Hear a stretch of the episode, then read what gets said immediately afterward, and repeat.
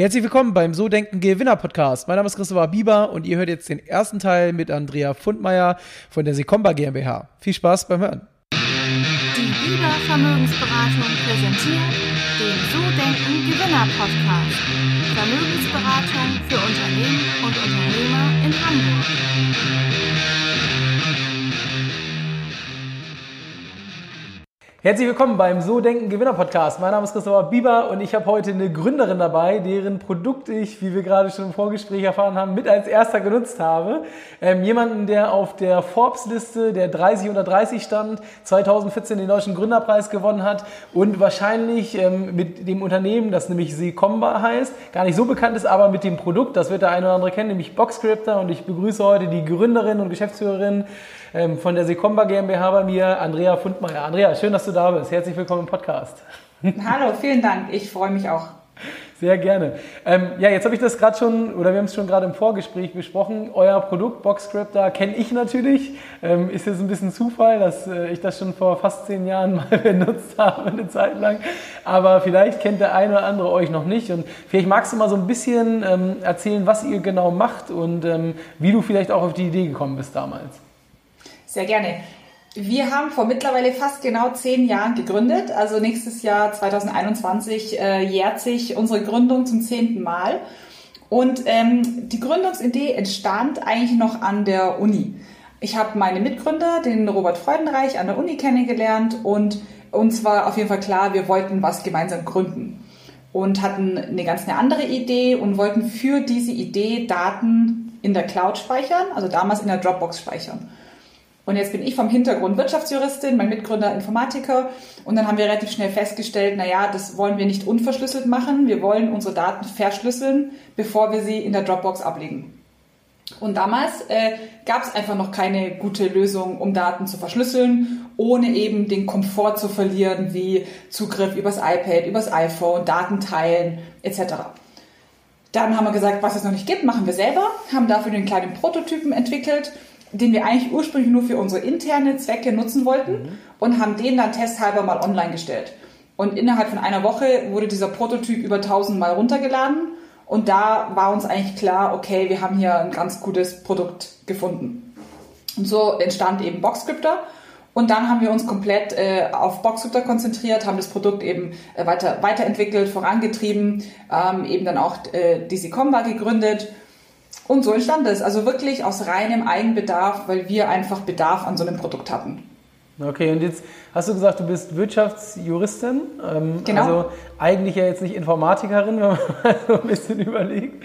Ähm, das Interesse hattest du ja, aber wie, wie baut man dann, also wie baut man dann auf einmal so eine Verschlüsselungssoftware? Ich meine, ähm, ist ja jetzt nicht so, dass das, glaube ich, jeder kann oder es hört sich jetzt ja auch nicht besonders einfach an, sondern ich glaube, da muss man schon irgendwie ein bisschen technischen Hintergrund haben. Wie habt ihr das gemacht? Also ist dein Mitgründer Informatiker oder wie, Genau, mein Mitgründer ist Informatiker und der hat auch den ersten Prototypen entwickelt. Und was man dazu sagen muss, also klar, das ist kein einfaches Thema, aber zum Beispiel ist die Verschlüsselung selber, also die Algorithmen, die haben wir jetzt auch nicht selber entwickelt. Wir, wir verwenden Algorithmen, die weltweit akzeptierte Standards sind, also Stichwort AES 256, RSA-Verschlüsselung. Und was wir eben gebaut haben, ist das Produkt außenrum. Ähm, und da ist es wirklich von Vorteil, dass ich jetzt keine Informatikerin bin, weil so hatten wir von Anfang an äh, einen diversen Blick auf das Produkt. Das heißt, wir haben kein Informatikerprodukt für Informatiker und Informatikerinnen gebaut, sondern wir haben ein Produkt gebaut, das auch jemand benutzen kann, der eben nicht das technische Know-how hat. Also ich als Wirtschaftsjuristin äh, habe ein gewisses technisches Grundverständnis, aber ich bin eben keine Programmiererin. Und ich möchte auch ein Produkt nutzen, das einfach zu benutzen ist, intuitiv zu benutzen ist, das ich verstehe, das ich benutzen kann. Und äh, das war wirklich ein ganz großer Vorteil während der Gründung, dass wir im Gründerteam diese zwei Sichtweisen hatten. Also wir hatten den Techniker, äh, der gesagt hat, okay, das muss äh, technisch funktionieren, das muss gut sein, gute Funktionen haben. Und wir hatten mich, die ich gesagt habe, es soll ein Produkt sein, das man einfach einem Anwalt, einem Arzt, wem auch immer auf den Tisch legt und sagt, benutze es, ohne dass der dafür ein Informatikstudium braucht.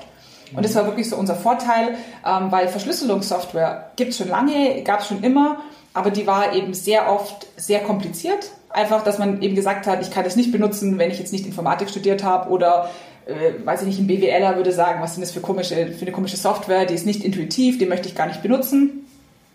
Und das war wirklich in den ersten Jahren so unser, unser Fokus drauf. Ähm, weil das eben auch oft so die entscheidende Hürde ist, um Verschlüsselungssoftware zu nutzen. Also im Laufe der letzten Jahre haben wir eben mit ganz vielen Nutzern gesprochen und wenn man jemanden fragt, wie wichtig ist dir Datensicherheit und Datenschutz, würde jeder sofort sagen, ja, ist mir voll wichtig und äh, meine Daten sind schutzbedürftig und sind wichtig. Und wenn es dann aber ein Tool ist, das sehr kompliziert zu bedienen ist, und ähm, ich vielleicht sage, äh, eine Dropbox ist total einfach und jetzt muss ich noch ein Produkt drauf machen, das unglaublich kompliziert ist, mhm. dann verliert man schnell die Lust daran, die Daten zu verschlüsseln. Genau. Und ja. so haben wir uns da einfach immer darauf konzentriert, ein Produkt, das sicher ist, aber einfach zu bedienen und eben auch gut im Cloud-Umfeld einsetzbar ist kann ich tatsächlich ja bestätigen aus Eigennutzung damals, ähm, weil das war wirklich das, äh, das Einzige, was man gefunden hat ähm, wo es möglich war in der Dropbox. Also damals war es bei mir die Dropbox, wo wir Kundendaten hinterlegt hatten und die mussten halt verschlüsselt werden, weil das ja ein amerikanisches Produkt war. Und dann mit, damals gab es da diese DSGVO-Geschichte und das war alles noch nicht so groß, aber auf der anderen Seite war irgendwie schon klar, man will jetzt auch nicht, dass da irgendwer die Daten einfach sich runterzieht und ähm, dann da auch letzten Endes rankommt. Ähm, und das war damals tatsächlich der einzige Anbieter, also ihr war der einzige Anbieter, den man da mhm. gefunden hat, sonst gab es wirklich nichts. Also, und das muss irgendwie auch kurz nach der Gründung gewesen sein sein. Ich habe ja gerade schon im Vorgespräch gesagt, muss so fast zehn Jahre, also kann er jetzt irgendwie neun Jahre, ja. muss das ja gewesen sein. Also ja, ganz witzig. Ähm, jetzt ist das ja eine Idee gewesen damals und heute seid ihr ein Unternehmen, ihr habt ähm, ungefähr 25, 26 Mitarbeiter recherchiert. 30, 30. mittlerweile schon 30. Sehr gut, also nochmal gewachsen, Glückwunsch. Und wie habt ihr daraus ein Produkt gemacht? Ähm, ich weiß nicht, wie finanziert ihr euch? Ich weiß noch, damals war es auf jeden Fall kostenlos, da habe ich nichts dafür bezahlt, wenn ich mich richtig erinnere. Ja, ähm, also wir haben ganz am Anfang hatten wir ein Gründerstipendium, das Exist Gründerstipendium. Das wird vom Bundeswirtschaftsministerium vergeben für Gründungen, die so aus den Hochschulen, aus den Universitäten heraus äh, mhm. geschehen. Und da hatten wir uns damals eben als Absolventen dafür beworben, hatten dann ein Stipendium und waren auch ein Jahr lang damit finanziert. Also da hat man so einen gewissen Grundbetrag pro Monat bekommen. Ähm, ich glaube, damals waren das 1500 Euro pro Gründer, dass man sich so ein bisschen über Wasser halten konnte und sich eben auf das Produkt, auf die Idee konzentrieren konnte. Und dann hatten wir eben diesen Prototypen online gestellt, hatten 1000 Downloads mhm. und dachten, okay, cool, haben wir was gefunden, was die Welt irgendwie interessiert oder was Nutzer interessiert und hatten uns aber noch keine genauen Gedanken zum Thema Monetarisierung gemacht. Äh, und dann äh, haben wir aber gemerkt, okay, ja, wenn wir damit irgendwie Geld verdienen müssen, müssen wir irgendein Preisschild dran kleben oder irgendwas machen. Weil wir aber gleichzeitig auch kein Geld für Werbung, für Marketing hatten, haben wir gesagt, komm, wir machen eine kostenlose Grundversion. Das ist quasi wirklich auch bis heute noch so unser größtes Marketinginstrument, also ein kostenloses Produkt. Äh, darauf stehen einfach viele. Und äh, aber für besondere Funktionen verlangen wir dann einen Preis. Und da, damals, also wir hatten null Ahnung, äh, was, was ist denn da fair oder was kann man da machen. Ich glaube, der allererste Preis, den wir draufgeschrieben haben, waren einmalig 15 Euro. Haben wir draufgeschrieben, hier Premium-Funktion, einmalig 15 Euro. Ähm, und dann gab es Leute, die haben das gekauft. Und dann haben wir uns gefreut und gedacht, cool, es gibt Leute, die kaufen. Äh, und dann ähm, haben wir dann aber die Preise auch erhöht. Also konkret haben wir nach ein paar Wochen oder Monaten haben wir die Preise verdoppelt und haben weiterhin gut verkauft. Und ähm, das war so ein bisschen unser Preisfindungsprozess, war auch einfach Trial and Error, also mal schauen, äh, was passiert. Und so lief es dann äh, die ersten zwei Jahre eigentlich ganz gut. Bis, also wir hatten eben eine kostenlose Grundversion und eine einmalige Gebühr für die Premium-Version. Und dann haben wir aber ähm, zum einen festgestellt, okay, es gibt gewisse Umsätze, aber die reichen nicht, um uns wirklich auf so eine nächste Ebene zu heben. Also wenn wir Mitarbeiter einstellen wollen, Festangestellte einstellen wollen, dann reichen die paar Umsätze, die wir machen, die reichen nicht. Und was uns auch wichtig war, wir wollten ein internationales Produkt bauen. Mhm. Also für uns war von Anfang an klar, wir wollen uns nicht nur auf den deutschen Markt beschränken, sondern wir konkurrieren weltweit mit allen Softwareanbietern. Wir wollen ein Produkt anbieten, das weltweit verfügbar ist. Und da hatten wir dann auch wirklich unsere erste Webseite, war auch nur auf Englisch verfügbar. Das Produkt war am Anfang auch nur auf Englisch verfügbar. Und haben dann gesagt, okay, wir brauchen Investoren. Also wir brauchen jemanden, der bei uns investiert damit wir einfach eben schneller wachsen können und vor allem das Team schneller vergrößern können.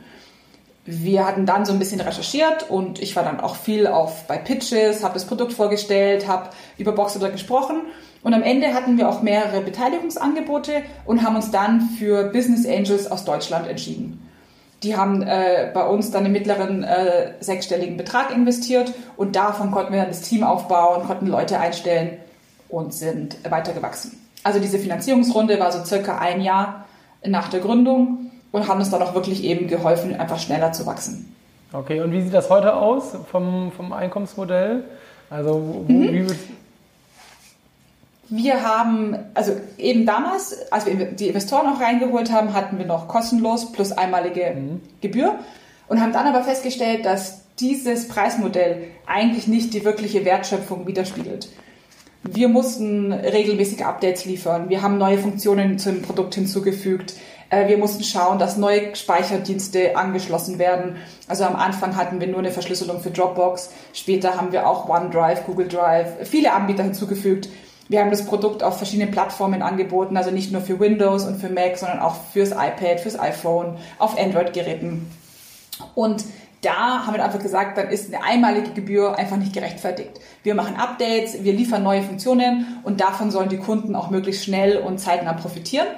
Und deswegen sind wir Mitte 2013 auf ein Abo-Modell umgestiegen. Also wir haben nach wie vor eine kostenlose Grundversion. Wer jetzt aber alle Funktionen nutzen möchte, zahlt eine jährliche Gebühr. Und ähm, das war natürlich auch bei unseren Nutzern und Kunden eine kontroverse Entscheidung. Also da haben wir auch ganz viele Nachrichten bekommen von Kunden, die das blöd fanden. Also vor sieben Jahren war ein Abo-Modell zwar schon geläufig, aber noch nicht so geläufig, mhm. wie es vielleicht heute jetzt ist. Und viele haben geschrieben, ja, sicher gar nicht ein, eine jährliche Gebühr zu zahlen. Und ähm, aber für uns war es also unternehmerisch die beste Entscheidung, weil es zum einen uns eben äh, sicherer planen lässt. Also wir können einfach die Finanzströme besser abschätzen. Wir wissen, nächstes Jahr gibt es wieder äh, Verlängerungen. Und es zeigt auch wirklich eigentlich das, was wir leisten. Also es gibt immer wieder Updates. Alle Kunden kriegen diese Updates auch kostenlos, können sich die sofort installieren. Die müssen nicht ein Jahr warten bis zum nächsten großen Release, den sie wieder extra bezahlen müssen, sondern gerade eben bei Sicherheitssoftware ist es wichtig, immer auf dem aktuellen Stand zu sein. Und das bilden wir eben mit regelmäßigen Updates äh, ab und jetzt oder seit sieben Jahren auch mit einer jährlichen Abogebühr. Und wie ist das so? Ähm, ich würde gleich gerne nochmal auf dich kommen als Gründerin, aber ist gerade auf jeden Fall ähm, so spannend, die, die Kunden, sind das in erster Linie Unternehmen oder auch Privatpersonen, äh, die sich da sozusagen mit beschäftigen mit dem Thema? Das hat sich in den letzten Jahren äh, stark gewandelt. Also als wir angefangen haben, hatten wir wirklich so uns selber als Use Case im Kopf. Also mhm. wir waren ein Zweierteam ähm, oder hatten noch Interesse, das privat zu benutzen. Und das waren so unsere ersten Kunden, also viele Privatpersonen äh, und ganz kleine Teams. Und als dann unser Team im Laufe der Jahre gewachsen ist, also von zwei auf drei, auf fünf, auf zehn, hatten wir gemerkt, okay, wir haben auch neue Bedürfnisse im Team, die die Software vorher noch gar nicht so widerspiegeln konnte. Also ein Beispiel, am Anfang war es so, wenn ich Dateien mit anderen verschlüsselt teilen möchte, muss jeder das Passwort kennen. Und es geht vielleicht im kleinen Team, da kann ich dir sagen, du, das Passwort ist Blume 123 und morgen ändere ich es und dann ist es sonst was. Aber wenn ich jetzt vier, fünf oder zehn Leute habe, ist es äh, realitätsfern. Dann kann ich nicht immer zu jedem hingehen und sagen, du, haben ein neues Passwort oder wenn dann jemand aus der Firma austritt, muss ich irgendwie sicherstellen, dass der nicht mehr auf die Daten zugreifen kann. Und so wie unser Team dann gewachsen ist, so ist auch unser Produkt gewachsen. Und ähm, also mittlerweile hat das Produkt uns selber überholt. Also die Software ist jetzt nach wie vor für Einzelpersonen verfügbar, für kleine Teams, aber auch für große Enterprises. Also wir haben auch äh, Kunden, die haben über 90.000 Lizenzen. Ähm, und da eben haben wir auch alle Funktionen mit drin, die solche große Unternehmen wirklich brauchen. Das sind dann eben Sachen, zum Beispiel technisch Single Sign-On, das wirklich eher in großen Unternehmen ein Thema ist und in kleinen noch nicht. Äh, Berechtigungsverwaltung, also wie kann ich sicherstellen, dass meine verschiedenen Abteilungen verschiedene Berechtigungen haben. Äh, ich brauche Administratoren, die die Konten verwalten können. Das sind eben so Funktionen, die im Laufe der letzten Jahre dazugekommen sind mhm. äh, und wo das Produkt einfach gewachsen ist wie ein Unternehmen, würde ich sagen. Also das Produkt war früher ein kleines äh, Ein-Mann-Unternehmen und ist mittlerweile eben ein großes Enterprise-Produkt und so hat sich es in den letzten Jahren entwickelt. Und der häufigste Use Case, also wofür, was wird am häufigsten verschlüsselt? Oder wisst ihr, wisst ihr das überhaupt sozusagen? Könnt ihr das sehen? Das ist das Schöne, aber auch gleichzeitig Schwierige an unserem Produkt es gibt keinen so speziellen Use Case. Also wir haben, also ich kann sagen, es gibt äh, Use Cases, die kommen häufiger vor. Was wir zum Beispiel ganz oft jetzt aktuell vor allem auch sehen, äh, Schulen und Bildungseinrichtungen, also Schulen, die jetzt eben sagen, oh, wir müssen Homeschooling machen, wir müssen uns äh, über Zeugnisse, über Schülerinformationen irgendwie online mit anderen Lehrern austauschen. Die nutzen uns zum Beispiel auch in Kombination mit Microsoft Teams. Also das können wir eben mittlerweile auch verschlüsseln. Äh, dann gibt's große Konzerne, die sagen, unsere Forschungsabteilung nutzt Boxcryptor, um sensible Bereiche der Forschung zu verschlüsseln. Wir haben viele Unternehmen, da wird unser Produkt von der Geschäftsführung verwendet, von den Vorständen, von den Aufsichtsräten. Betriebsräte sind oft auch in Klientel, die sagen, ich möchte sicher gehen mit dieser Verschlüsselung, dass nur wir auf die Daten zugreifen können und nicht zum Beispiel die Administratoren des eigenen Unternehmens. Mhm. Also mit Boxhooter kann ich ja auch sicherstellen, dass ein Administrator, intern oder extern, der auf die Server zugreifen kann, dass der eben auch nicht den Inhalt der Daten sehen kann. Äh, und äh, bei der Frage, also Zusätzlich haben wir auch weiterhin noch Privatpersonen. Wir haben Eltern, die die Bilder ihrer Kinder verschlüsseln, bevor die an Oma und Opa geschickt werden. Äh, Studenten, die ihre Abschlussarbeiten verschlüsseln. Äh, Fotos, also wirklich querbeet durch. Und ähm, das eben auch aus allen Branchen. Also wie ich vorhin erwähnt hatte, viel Bildungsbereich, aber auch Anwälte. Wir haben Krankenhäuser, Ärzte, äh, Wohltätigkeitseinrichtungen, äh, Journalistenverbände, die sensible Daten ablegen über, über ihre Quellen etc. Also wirklich querbeet durch, da gibt es eigentlich kein spezielles, äh, keinen speziellen Kunden. Okay, also schon sehr vielschichtig, cool. Mega. Ähm, Wäre jetzt ja nochmal spannend, ob irgendwie Geheimdienste euch nutzen oder das wirklich bis in die Tiefe geht. Aber ähm, ich würde gerne nochmal zu, zu dir kommen als Person. Du hast ja mit 23 Jahren gegründet, also theoretisch direkt von der Uni, äh, so mehr oder mhm. weniger. Und hast ja aber eigentlich, ähm, ich glaube, so beruflich wahrscheinlich was anderes vorgehabt. Wenn du Wirtschaftsjuristin warst, solltest du ja irgendwie so in die, eine Anwaltskanzlei vielleicht gehen oder so. Wie kommt man aufs Gründen? Also klar, dieser Eigennutz, aber war es dann wirklich nur, es ist ja immer noch ein Schritt von zu sagen, ich habe jetzt 1000 Downloads, Downloads und ich mache da ein richtiges Unternehmen draus, ich werde Gründerin, ich mache mich selbstständig. Wie kam das? Also was war so dein persönliches, ja, warum? Warum hast du das gemacht? Also rückblickend äh, war es eigentlich nie klar, dass ich was gründen würde. Also ich komme aus einer Familie, bei mir gibt es eigentlich keine Selbstständigen, keine Unternehmer. Äh, meine Eltern waren beide 30, 40 äh, Jahre in großen Konzernen, also hatten noch immer nur Konzernlaufbahn im Blick. Ähm, was mir aber quasi zugute kam, war, dass ich immer vielseitige Interessen hatte. Also es war nie so, dass ich gesagt habe, boah, mich interessiert jetzt nur, weiß ich nicht, nur Chemie oder was auch immer, sondern ich habe immer vielseitige Interessen gehabt und deswegen damals auch in Augsburg Wirtschaftsrecht studiert, weil es eine Mischung aus Wirtschaft und Recht war. Also ich habe gesagt, boah, nur Jura, nur Juristin, das glaube ich nichts für mich. Mich interessiert auch die Abläufe im Unternehmen, Management-Themen, Personalthemen etc. Und da gab es dann damals, damals äh, vor vielen Jahren ganz neu in Augsburg eben Wirtschaft und Recht. Und das habe ich dann studiert habe dann während des Studiums auch diverse Praktika gemacht äh, in großen Konzernen, in kleineren Unternehmen, habe ähm, äh, meine Diplomarbeit bei der SAP zum Beispiel geschrieben und habe da dann eigentlich erst so zum ersten Mal gelernt oder gemerkt, was heißt denn quasi eine Angestellte von sehr vielen zu sein und festzustellen, naja, so mein Wirkungskreis ist halt relativ gering, wenn ich in dem großen Konzern drin bin. Und dann war quasi meine Antwort war erstmal nicht, ich muss gründen, sondern meine Antwort war erstmal, boah, nee, in so einem großen Konzern, da will ich nicht hin. Da, da, da, da fühle ich mich nicht wohl, da kann ich mich nicht so quasi ausbreiten, äh, wie ich mich ausbreiten möchte. Und bin dann aber per Zufall an der Uni über so ein Wochenendseminar an das Thema Unternehmensgründung rangekommen. Und da ging mir quasi so ein Licht auf, so, ach ja, das ist ja auch eine Option. Also es war wirklich so im ganzen Studium, haben wir natürlich viel gehört von Unternehmensberatung, von Anwälten, also aber wirklich eben immer nur diese klassischen Berufsbilder. Also ich fange irgendwo an als Junior Consultant und arbeite mich hoch. Und diese Option, ich kann auch Gründerin sein, die hatte ich nie auf dem Schirm. Das war wirklich für mich dann so, so eine Erleuchtung. Aha, ja klar, sowas kann ich auch machen. Das war für mich überhaupt nicht selbstverständlich und habe da dann bei diesem Unternehmensplanspiel meinen zukünftigen Mitgründer kennengelernt, der aber schon immer quasi damit gespielt hat, zu gründen, sich selbstständig zu machen, ähm, der mich da auch quasi so ein bisschen mitgenommen hat. Und so kam ich dann rein. Und als äh, wir im Studium fertig waren, sind wir noch in Kontakt geblieben. Und als dann der Robert mir gesagt hat, ja, er will jetzt was gründen und er bräuchte noch jemanden, der so ein bisschen die wirtschaftliche oder BWL und juristische Seite mit reinbringt, da war für mich klar, cool, ja, da mache ich auf jeden Fall mit. Das war schon wieder, das war der erste Teil mit Andrea. Wenn dir es gefallen hat, dann würde ich mich freuen, wenn du bei iTunes eine 5-Sterne-Bewertung oder eine Rezension hinterlässt. Und ansonsten empfehle den Podcast gerne weiter und ich freue mich dann, wenn du nächste Woche zum Teil 2 wieder mit am Start bist. Ciao, ciao.